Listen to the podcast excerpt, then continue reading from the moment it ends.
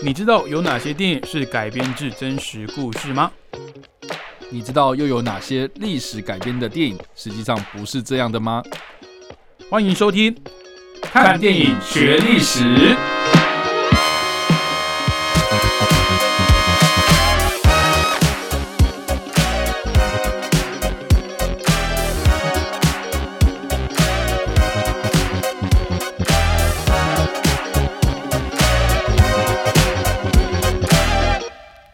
Hello，各位听众朋友，大家好，欢迎收听《看电影学历史》，我是主持人伟杰。我是主持人叉叉 Y。好，那这个月的节目《看电影学历史》呢，要跟大家来聊聊太空类型的电影哦，以及相关的一些历史的故事哦。那我们在上一集的节目呢，我们是提到了二零一八年哦所推出的这个登月先锋哦。那看这个片名就知道，它是讲第一位登上月球的。人类哦，也就是尼尔·阿姆斯壮这一位美国的太空人哦。那我们在上一集节目里面呢，也有针对当时在一九五零年代、六零年代所发生的美国跟苏联之间的这个冷战，间接产生的这个太空军备竞赛的一些过程哦，做了简单的介绍跟梳理。那在上一集节目最后，我有提到，在一九七二年哦，由 NASA 主导的最后一次。载人登月任务之后呢，哦，就再也没有任何国家的太空人踏上这个离我们最近的卫星了。不只是美国，全世界有长达半个世纪哦，到今天也都没有出现过载人登月的任务了。哦，那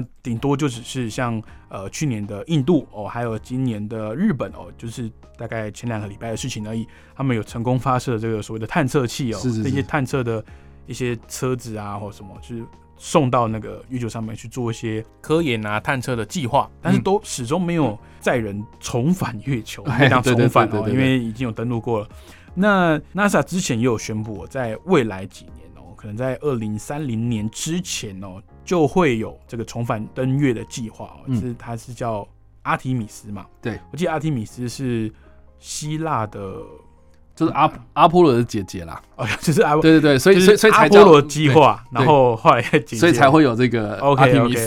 好，对，也蛮有趣。那上一节节目也有提到一个悬念，就是为什么过了半个世纪，我们还执着在要载人回去这个月球，或者载人去到更远的未知的这个太空的疆土，或是未知的这个领域去哦？这个是我觉得蛮值得讨论的一件事。是那今天呢，我们要介绍的这一部。电影呢，我觉得也是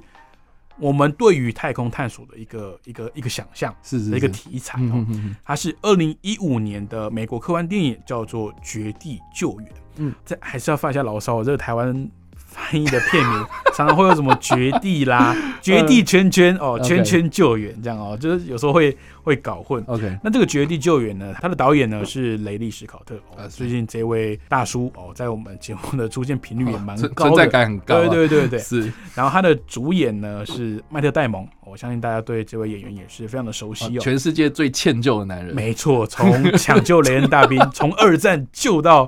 这个太空时代还在救，是。那它的背景呢？设定是在西元二零三五年哦。是。那他是一位有这个天文爱好者哦，叫做安迪威尔所撰写的小说，台湾翻译是叫《火星任务》啊。对对对对。但是《火星任务》在台湾好像是另外一部电影的另外一部电影，对对，我记得好像也是八零年代、九零年代的的的电影，对，好像在讲外星人的。对英英文的原文片名，我记得直译叫做《红色星球》啊，是是是 Planet 这样对，然后但台湾就翻成《火星任务》。确实对。好，那这部电影呢？哦，主要就是围绕在这部这一部小说去做改编的。哦，那它的故事剧情呢，就在讲说，由这个美国国家航空暨太空总署，哦，就是所谓的 NASA，我讲 NASA 可能比较顺口一点，是他所执行的这个阿瑞斯。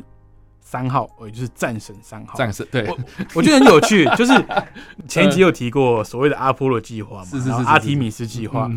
这些人应该是全世界最理性的科学家。嗯。但是他们所提出来的计划全部是根据希腊或是罗马神话。哎，不，不过，不过，好多提一点啊！我自己是觉得，像中国他们自己也是这样取啊，因为嫦娥嘛，嫦娥嘛。然后，而且 我觉得很好笑的是说，他们那个嫦娥的探测器，然后他们会放那个小车车出来嘛，然后那个小车车叫玉兔，这样。哦，真的假的？哎，不是很可爱吗？其实蛮可爱的啦，就是那个概念，对，是是有吻合的。对对对对对。好，那这个故事就是说，他们这个战神三号呢，是执行载人。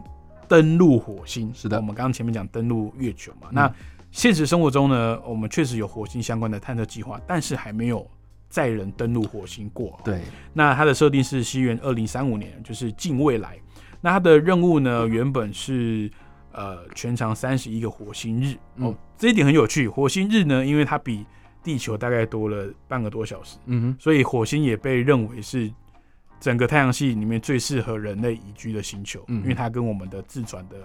这个昼夜的时长是差不多的，会符合我们的生理时钟啦。哦，这样讲比较直白一点。但是在这个中途呢，他们遇到了这个沙尘暴，哦，然后被迫要中断任务。哦，那这个是火星上面的沙尘暴，跟在地球上面的沙尘暴的威力哦是差距很多的哦，在。呃，目前我们现实生活中观测到的这个火星的这个沙尘暴，它的时速呢，除了是地球上面沙尘暴的好几倍之外，在这个强风夹带的一些微小的矿物啊，被人类如果吸进去体内的话，其实是会有伤害的。那甚至有在铺露在这个沙尘暴下面，这些卷起来的尖锐的石头呢，可能就会把太空服给刮破。所以，如果在外太空哦，或者在这个火星上面遇到沙尘暴，绝对是非常致命的。那这个主角群的这个小队呢，遇到这个沙尘暴之后，指挥官当下就决定要离开火星，提早结束他们的任务。所有人要做这个接驳小艇离开，但在撤离的过程中呢，哦，这个火星人，哦，这个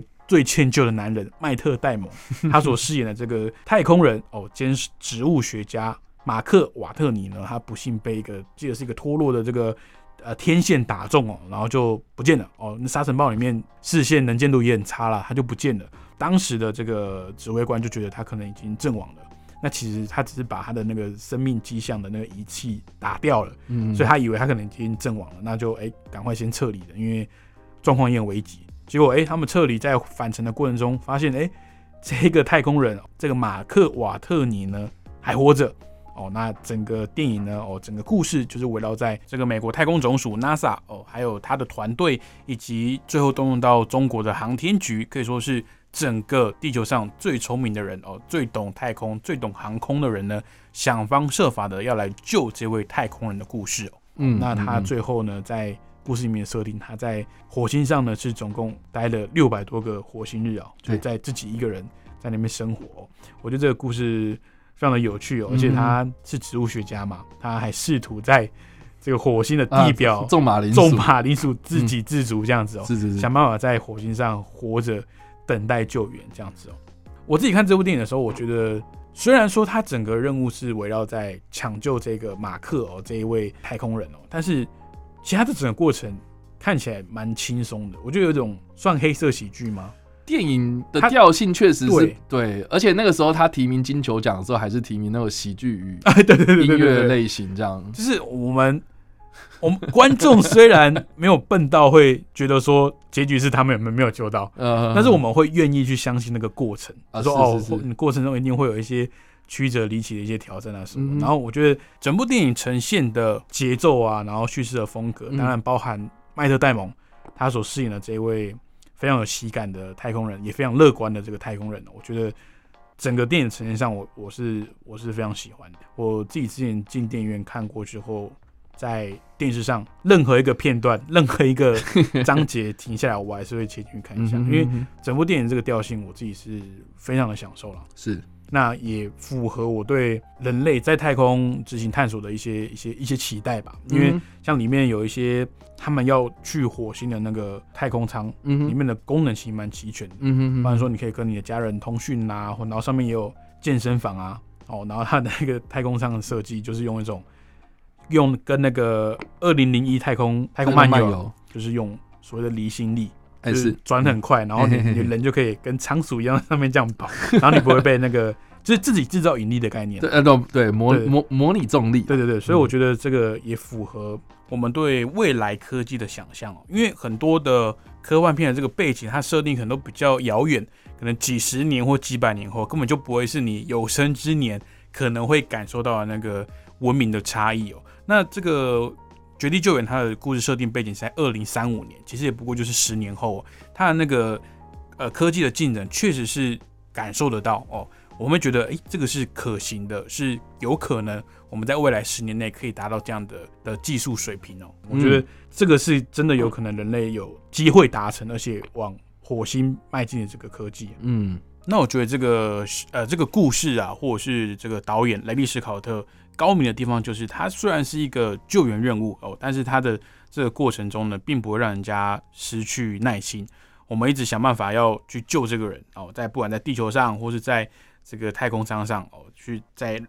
去的路上都要保持联系，然后要跟他让他保持乐观呐，然后让他继续想尽办法让自己活下去哦，保持正面的思考哦，因为一个人在外太空的那个孤独感跟那个无助感哦，其实是很有可能让一个人终结自己的生命的哦，就是说算了，你们不要回来救我了，因为这个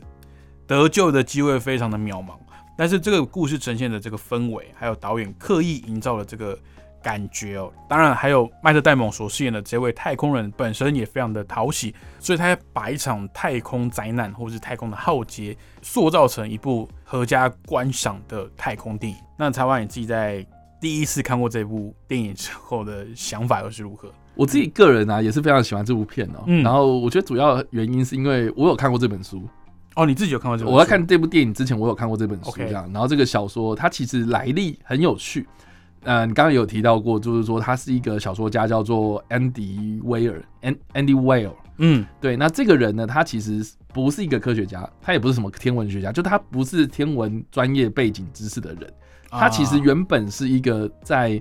呃暴雪娱乐。我们大家应该知道说 他是那个什么魔兽的那个公司啊的那个游戏公司里面当软体工程师这样。哦，他原本是一个非常非常无聊，就是上班下班这样子两点一线那种生活的平凡工程师。嗯，可是呢，他就是对这种天文的东西很有兴趣。嗯，他对这种科普的知识很有兴趣，所以他开始就是做了一些创作。然后他一开始可能就是在一些可能网络论坛上面去单篇单篇的分享，就是他的连载的故事这样。OK，对，然后结果没想到就是说，网络上一堆越来越多人看他的这个小说，然后就是在每每个礼拜都敲碗说什么，你赶快写，你赶快写，我要看这样子。哦，所以它算是一个网络连载的小说。它原本是连载的东西，在原本是在网络论坛上面的，像我们的 PPT 啊这种、迪卡这种地方，然后就就没想到越写越红，这样红到就是当时的亚马逊就是问他说，哎，我可不可以跟你买这个版权出版？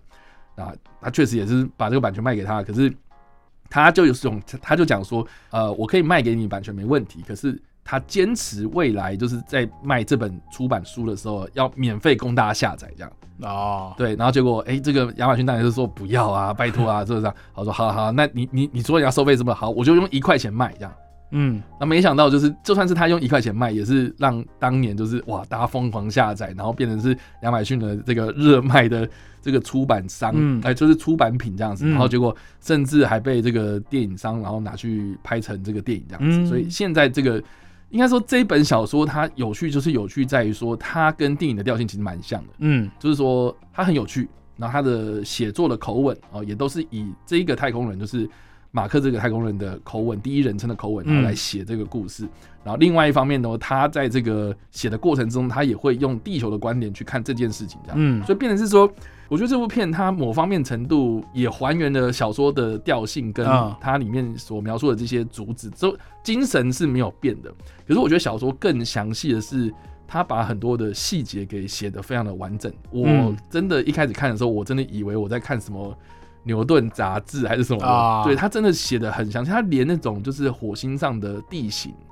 哦，他他的那个比如说山脉有多高，然后他要通过什么样的平原，然后那些平原之间的那个相对位置，哦，可能之前 NASA 他们执行过什么样的太空任务，嗯，这些相对位置他其实都描写的非常的精准，这样。其实我觉得，因为他的背景是游戏工程师嘛，对他对于这种。个副本的设定啊，还有这种地图的设计跟世界观的建构，它其实有一定的概念的。对，所以它的代入感很强。对，所以，所以我我喜欢这部片。当然啦，你说什么啊，特效啦，然后电影里面的那个节奏啦，然后剧情什么的，我觉得那当然是没话说啦。哦，但我觉得我读完这本小说，然后再看完这部片之后，我觉得这部片给我最大的启发是在于说，你今天不需要是一个什么什么。什么本科系出身的人，你也可以去关心这方面的知识，然后甚至也有可能是跟他一样，就是说啊，我今天写写写写到小说，写完小说之后，然后还被拍成电影，拍成电影之后呢，他现我我记得好像现在他还是那个，就我们刚刚有提到那个 Space X 的顾问。啊，顾问，OK，对，甚至 NASA 他们在执行火星任务的时候，他们现在在规划火星任务嘛，也是有参考他的东西，我觉得这很酷，因为他完全不是。什么 NASA 的前员工啦，或者是他，他也不是什么科学家，也不是在什么方面有卓越贡献的人物，他就是一个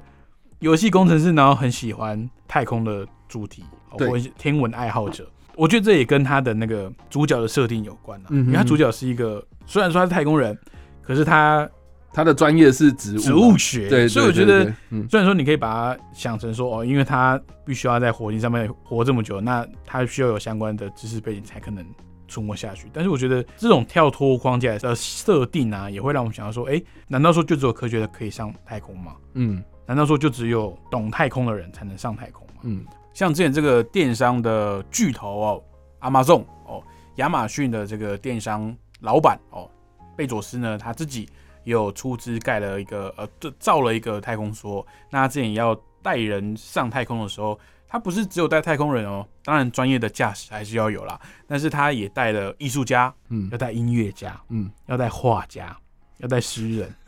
我觉得这个道理在这边哦。当然你说科学家他们很聪明，他们可以在上面解决他们遇到的问题，或者去观测到那些数据。可是这些数据你没办法给全人类共享，因为不是每个人都那么聪明，不是每个人都可以懂那些东西。嗯，那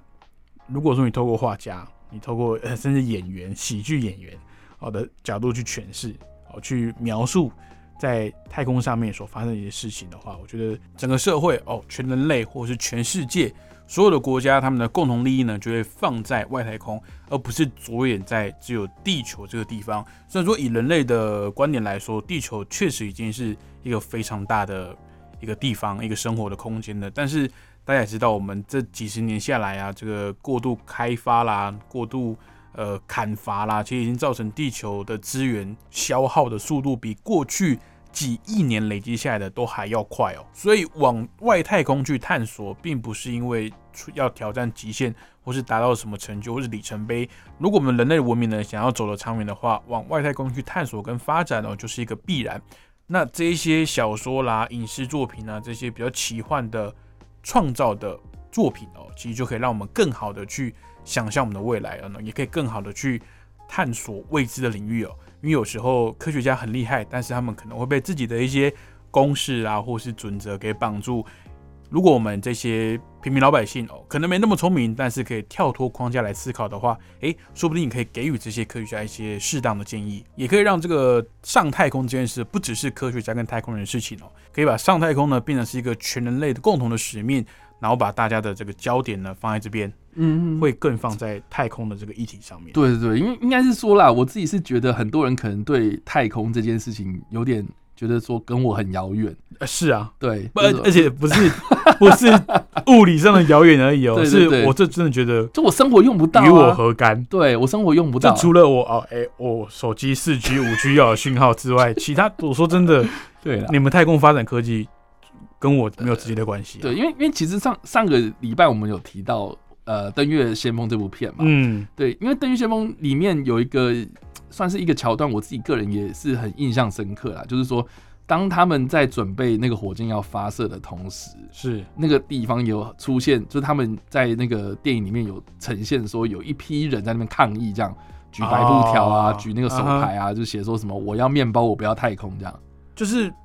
就是就就当时一定会有很多人会质疑，就是说我为什么要花大钱？去把人送上太空，然后只在那边插旗子，然后带回岩石。因为因为美国课税课很重哦。对，然后再再就是说，你把这些钱花在这个上面，你为什么不把这些钱花在买大家的食物，然后改善大家的民生问题，解决这个世界上的纷争或是战争之类的东西？这样，而而且当时你要想到，就是说冷战时期是不是有发生，比如说韩战啊、越战啊，然后意识形态的对立等等的这种东西，就是就大家其实也是想要改善生活嘛。是。对，然后为为什么不把这些钱花在这种民生问题身上？然后就问你要去上太空啊？这个就是我自己是觉得，呃，我们这近代啦，哦，就是在这个可能冷战结束之后，太空竞赛结束之后，我觉得大家应该可以去思考的问题啊，就是说，我们是不是已经没有一个什么的目标去努力，然后来发展我们的科技也好，哦，甚至是哎，我们今天上太空的目的是要干什么？嗯，我觉得这个应该是要重新思考的地方，这样。对，因为我们上一集有提到说，为什么半个世纪以来，哎，这个太空计划好像戛然而止，就是没有。任何人要再持续的去去去精进，当然你说卫星 更新哦，讯号变得更好，然后我们可以看得更清楚，可以看得更远。嗯，哦，这个什么哈勃望远镜呢？它升级了，我们可以看到多少光年之外的星系？对，这些都有。嗯，但是你说我们去殖民火星吗？我们去殖民哪里吗？或者是殖民其他的太阳系吗？好像跟。一九六零年代，他们宣布要做这个太空探索计划的那个愿景，嗯，有点落差。对对，我们已经活在了当时人们的未来了。对，二零二四年，嗯，哦，或者是呃，我们今天提到这个故事，二零三五年也没有很远啊。嗯，那你觉得我们十年之后有机会去火星执行载人的任务嘛？我印象很深刻的是，我记得当时登月先锋出来的时候，我的 YouTube 上面有做了一支影片，是在讲就是。啊，登月计划啦，然后冷战啊，太空竞赛等等这些东西，然后底下就有人留言说，哦，他觉得美国当时登月是假的，哦，阴谋论，阴谋论者这样，OK，然后我就跟他回，就是说啊，他是怎样怎样的嘛，他他有很多证据，就证明说他真的有去上。哦，你认真回他，真的认真回他，OK，结果他就回我说，哦，那如果当时可以的话，那为什么现在不去，对不对？对，他就他就讲说，那现在为什么不去做登月任务？嗯。然后我就跟他解释说，因为现在没有必要，就是他没有目的啊。就是说，你你今天上送人上太空，花那么多钱，你的目的在干嘛啊？以前还可以，就是说，哦，我要超英赶美，我要超越这个苏联，应对苏联的威胁啊。对啊，对啊。那 现在找不到这个理由啊。所以为什么你刚刚说了嘛？哈，在近半世纪，大家都没有想要去 登月。那现在为什么又重启你刚刚说的那个什么阿提米斯啊什么的这种东西？很大的原因是因为。我们有找到一个东西叫做氦三，氦三氦就是那个哦，氦的一个元素啦。你说稀缺资源，这个算是氦的同位素啦。嗯，对。那这个氦同位素为什么我们现在要提这个东西？怎么突然变成什么 变化学科？对，这个这个氦三其实就是现在大家在发展核融合的一个很重要的元素。哦，OK。对，那氦三是什么？它其实就是可以在它是我刚刚说的同位素嘛，所以它同位素可以去。呃，分离更多的这个所谓的啊，可能呃氢的同位素叫做什么氘啊、氚啊。嗯，那我们之前啊在讲那个奥本海默的时候，我们有提到过，这个原子弹可以有两，呃，应该应该说发展核能有两种东西，一个是核融合，一个是核分裂嘛。嗯，那核融合就是现在人类一直还没有办法达到的一个东西。嗯，对，那要有这个的这个研究的话，那就要很多这样的元素。嗯，偏偏在在地球就是很少。有这种就是可以拿来做核融合的元素，那刚好就是在月球的表面上面就可以直接拿到氦三的这样子的一个燃料，那就是有一个目的了。对，就变成是说我要为了去发展能源的技术，所以我今天重返登月，然后登月之后呢，我又可以再去取得更多这样的一个资源，然后拿回来地球，然后来做这种啊可能更干净的能源发展这样。那我那我这样理解对不对？嗯，因为地球上的资源。至少我们可观测、可被探、呃，可被开采，嗯，可被开采的这个资源已经快要见底了，嗯，所以我们不得已必须往往地外发展，往地球外发展。你要这样讲的话，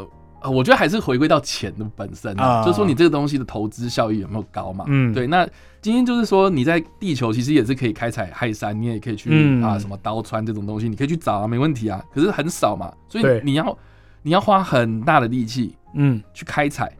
然后来得到那么少的东西。可是你到月球，你可能就是啊，这个要造火箭，然后太空船，然后很贵，没错。可是你到那边去之后，你在表面上直接挖就可以挖到，哎，就就跟那个阿凡达一样啊。呃，对啊，就是我这 我这资源可能在地球很少，嗯，或者是不是说没有，是可以，可是很少。对，就是你你好，可能经济效应太差了。你在地球上可能花了，可能每一克的成本是一万美美金，嗯哼，好的。可是你在月球上开采，你每一克成本是哎五千美金，嗯，那你就去月球上开采啊，差这么多，而且月球上那个是可观测到有大量的，嗯，地球上可能这个就是属于稀缺的资源，所以回归到我们刚刚节目刚开始提到的问题，就是为什么在一九七二年之后没有继续发展不管是载人登月啦、载人登火星啦，或者载人做任何各项的太空探索计划，就是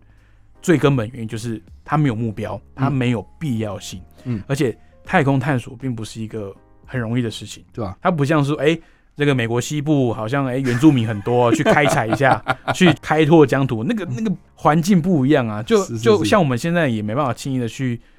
探测深海，嗯，是一样的道理，因为那个环境本身就不适合人去生存，去久待的地方。那太空当然也是啊，这个最基本的，没有空气，压力也没办法适应我们的这个体内的气压。那为什么要做这件事情？而且他花的费用非常非常的高昂哦。当然啦，你说除了预算之外，还有政治考量嘛，就是你做这个事情，你的目的是什么？嗯，好，如果今天我是美国总统，我的理想是。要为了全人类去开发太空资源，为了全人类有更好的生存空间，那这个理由很容易变成你的竞争对手 攻击你的理由。你下一任可能就不是你当美国总统了。对啊，那如果在所谓的这种摇摆政权呢，你的继任者不管是不是同政党的，如果没办法延续你的所谓的预算的计划啦，这个太空的愿景啊，那其实那来回回这些好几百亿甚至上千亿上兆的这些所谓的研发预算呢，就等于是。浪费掉了，对啊，哦，那就像查拉外刚刚讲的，我们要面包，不要阿波罗。哎哎，不是我讲的，是电影里面的讲，这这这是抗议嘛？就抗议说，对，哦，我们吃饱肚子比较重要。对对，有有饭吃，有钱赚，剩下的我们再说。对对，所以这个目标没有很明确状况下，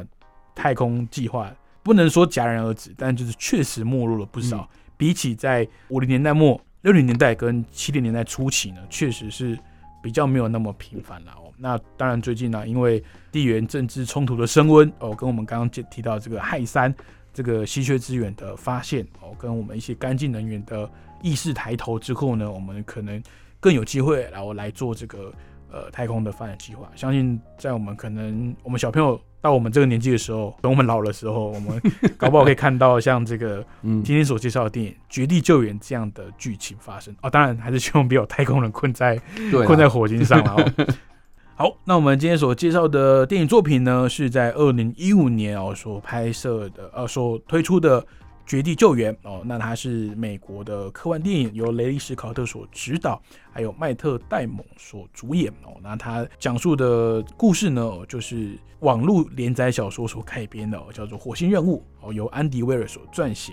那讲的呢，哦，就是在抢救一个被困在哦被绕呃被遗留在这个火星上的这个太空人哦的一个故事啊。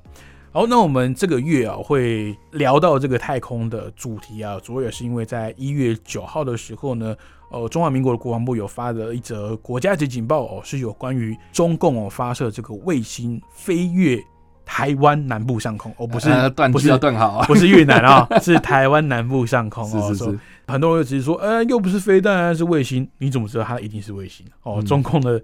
这个尿性我们又不是不知道哦，他这种欺瞒啊，或是隐藏部分关键资讯也不是第一次哦。那就算它是卫星，其实很多资讯我们可以上网搜寻，它这个造成的太空垃圾哦，这个掉下来这些推进的火箭啊，推进的一些一些零件啊什么，其实也。有掉在过他们中国的境内过哦，所以其实也是发这个警报呢，也是希望大家可以关注一下，然后也要注意自己身边的这个安危了哦。那我们下一集呢，会针对这个太空垃圾哦所延伸的一个呃，也是一部非常优秀的作品来跟大家做分享。那我们今天节目就到这边，非常感谢各位听众朋友的收听，看电影学历史，下礼拜同一时间空中再会喽，拜拜，拜拜。